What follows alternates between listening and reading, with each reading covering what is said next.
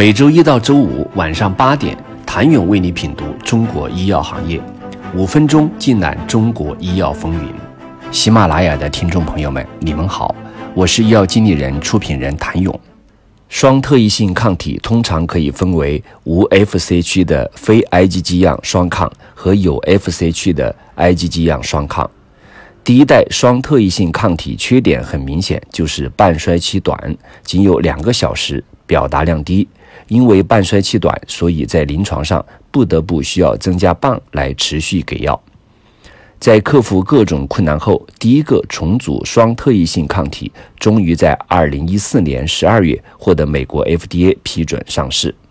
适应症为淋巴细胞白血病，二零二零年销售额为四点二一亿美元。林腾医药已在国内引进此产品。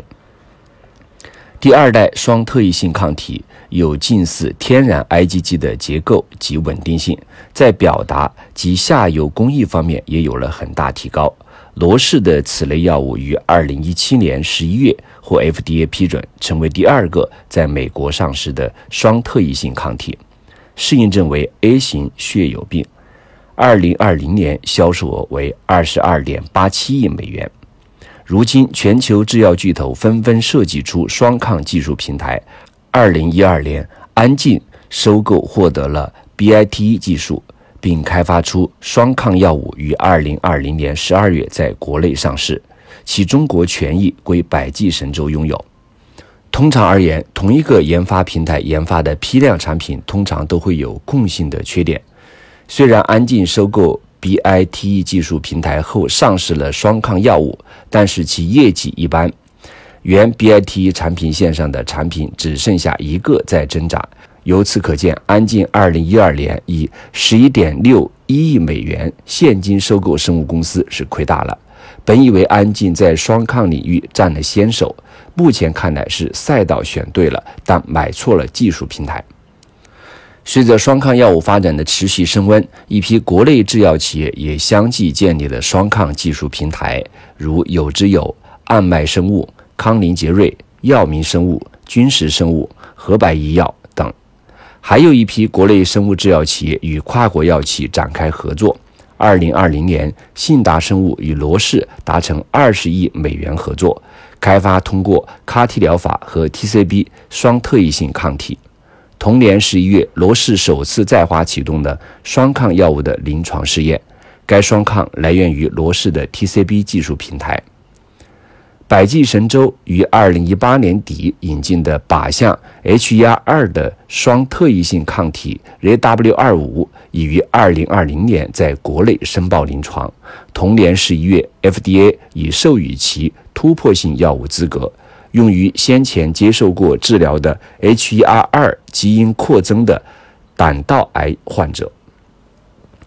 目前，国内不少药企跟进了 PDL1、TGF 贝塔双抗组合的布局，包括君实生物、恒瑞医药、创盛集团、普米斯生物、有之有生物、南京维利智博生物、河百医药、乐普生物等。其中，君实生物独创的 PD1。TGF 贝塔双抗 JS 二零幺的临床试验申请刚在上个月获得国家药监局受理。如今在研双抗的热门靶点组合还有 PDL1、CTLA- 杠四，这是因为单抗的联合疗法已经被指南所认可。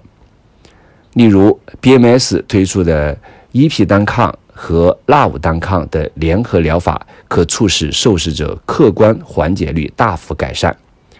在美国，FDA 已批准同时使用纳武单抗和伊匹单抗治疗用于肾细胞癌的一线治疗以及结直肠癌的二线治疗。且研究发现，联合疗法有可能增加不良反应比例，而双抗药物则有望降低不良反应发生率。因此，国内致力于此法研究的企业均寄望于此有所突破。